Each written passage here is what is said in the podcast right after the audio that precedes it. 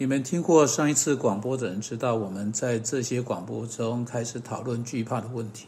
我们不是很在乎上帝为了好的目的而内建在我们里面的那种惧怕，就是说，使我们不会遭受，不然的话，我们在我们成年之前就可以，就可能把我们都毁掉的危险或伤害。你很早就学会不要去碰或摸烫的炉子是好的。免得你去摸的话，会伤到你手掌的细微肌肉，以致无法修复。怕被车子撞是好的，使你在做孩子的时候就不会乱跑过马路。因此，上帝放在我们所有人里面某些预防性的惧怕是一种好的情绪。我们在上一次广 podcast 啊中确实有说，我们所有的情绪都是好的。上帝并没有给我们任何不好的情绪，只是我们滥用我们的情绪，例如。甚至我们仇恨的情绪也是好的，你知道这点吗？圣经告诉我们这点。例如诗篇的其中一篇命令我们要恨恶邪恶，他说：“你们要爱耶和华的，都要恨恶邪恶。”因此，上帝放在我们里面的每一种情绪都有一种好的目的。因此，惧怕也有一种好的目的啊，就是说，当我们看见掉落到悬崖下面的危险，就从悬崖边上退回去。的那种预防性惧怕的能力。不过，我们所有的情绪都能被滥用，仇恨、怒气和惧怕都是很常被我们滥用的强大情绪。我们之所以要谈到惧怕的原因之一，乃是因为惧怕是在我们所有的情绪中最强大的一种。怒气和惧怕，也许是我们有的最强大的情绪，远超过任何别种的情绪。有时候，我们罪人学会了回应非常可怕的生命情境的模式，这些模式确实引发更多的惧怕，再引发更进一步的惧怕。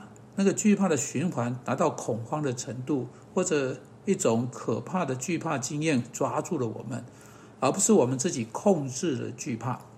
我们在今天以及在未来的 Podcast 中要谈到的就是那样一种的事情。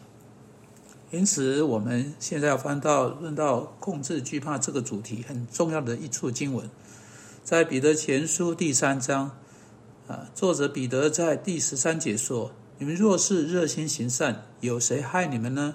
然后在第十四节：“你们就是为义受苦，也是有福的。不要怕人的威吓，也不要惊慌。”第十四节照字面翻译：“不要怕人所怕的。”这节经文来自以赛亚书八章十二到十三节。现在最重要的事情是要明白这节经文出现的脉络。这个讨论不是凭空出现，突然间掉落在彼得前书第三章，而是彼得关切在上帝百姓生命中发生的许多事情。在他信中有一件事情，看得好像是最重要的。彼得写信的对象啊，这些人被牵连在严重的逼迫当中。一次又一次，在那些不相信福音的人当中的逼迫这个主题，在彼得写作中出现。举个例子，在第二章，彼得说到基督的受苦，他说：“我们必须忍受冤屈的苦楚。”彼得前书二章十九节，其方式跟基督忍受不公义的方式正好是一样的。请注意第二十到二十三节，彼得说：“你们若因犯罪受责打，能忍耐，有什么可夸的呢？”但你们若因行善受苦，能忍耐，这在神看是可喜爱的。你们蒙召原是为此，因基督也为你们受过苦，给你们留下榜样，叫你们跟随他的脚中行。他并没有犯罪，口里也没有诡诈。他被骂，请注意这个，不还口，被害不说威吓的话，只将自己交托那按公义审判人的主。好。啊，乃是在那样的脉络架构之下，开始了彼得前书的第三章。但第三章是以这几个字开始的。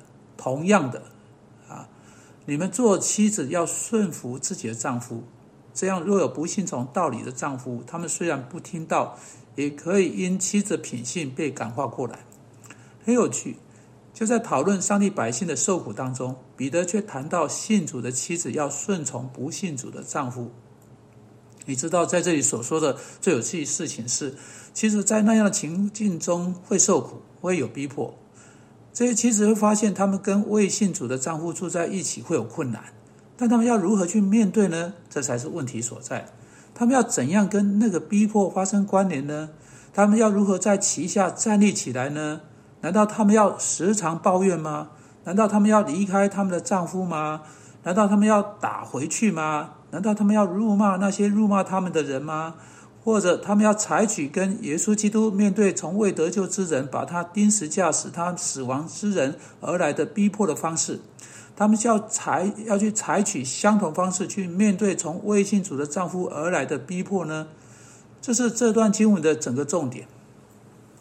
你看到他继续说：“我没有时间去解释彼得前书第三章前面的部分，我在别的地方谈过哈，之前在这个 podcast 中也有曾经谈过，也许我有机会在未来啊再来谈一次，谈谈一次哈。当我们有提过，彼得在这里说啊，不要向他们唠叨。”你要用你贞洁的品性来感化他们，这是信主的妻子的生活形态，会带领他们未信的丈夫归向基督，比起任何事情更有助于做到这点。因此，不是借着向丈夫讲道理，甚至不是在他走进房间的时候把这个 podcast 开得更大声，而是向他展示啊，向他展现耶稣基督的福音在妻子生命中的影响。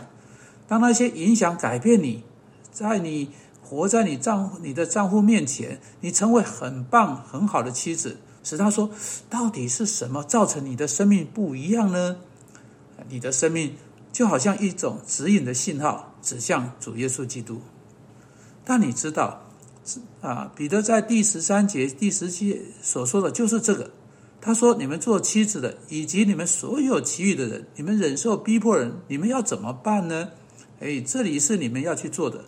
如果你们行善，如果你们热心为善啊，或者证明什么是善的，很少人会伤害你们。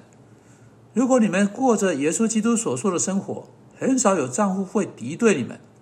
大多数未信主的丈夫敌对他们信主的妻子，不是因为他们是基督徒，而是因为呃这些妻子的生活方式，因为他们使人难受的话，反击回去的话，令人生厌生厌的话，以及。在他们生命中所有其他龌龊的事情，但彼得真的允许一种例外。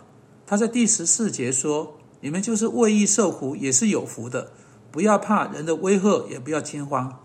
就算你的丈夫取笑你的信仰，就算他真的做什么事情来阻止你去教会，就算他做出什么事情使你不能向你应该的信靠，啊，试着对你的信仰多加指引。尽管如此。”不要怕他的威吓，你要在你的生命中继续表现那种能展现福音真理的生活，上帝必定祝福你。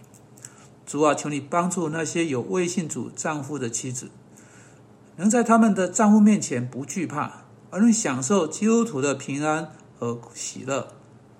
奉基督的名，阿门。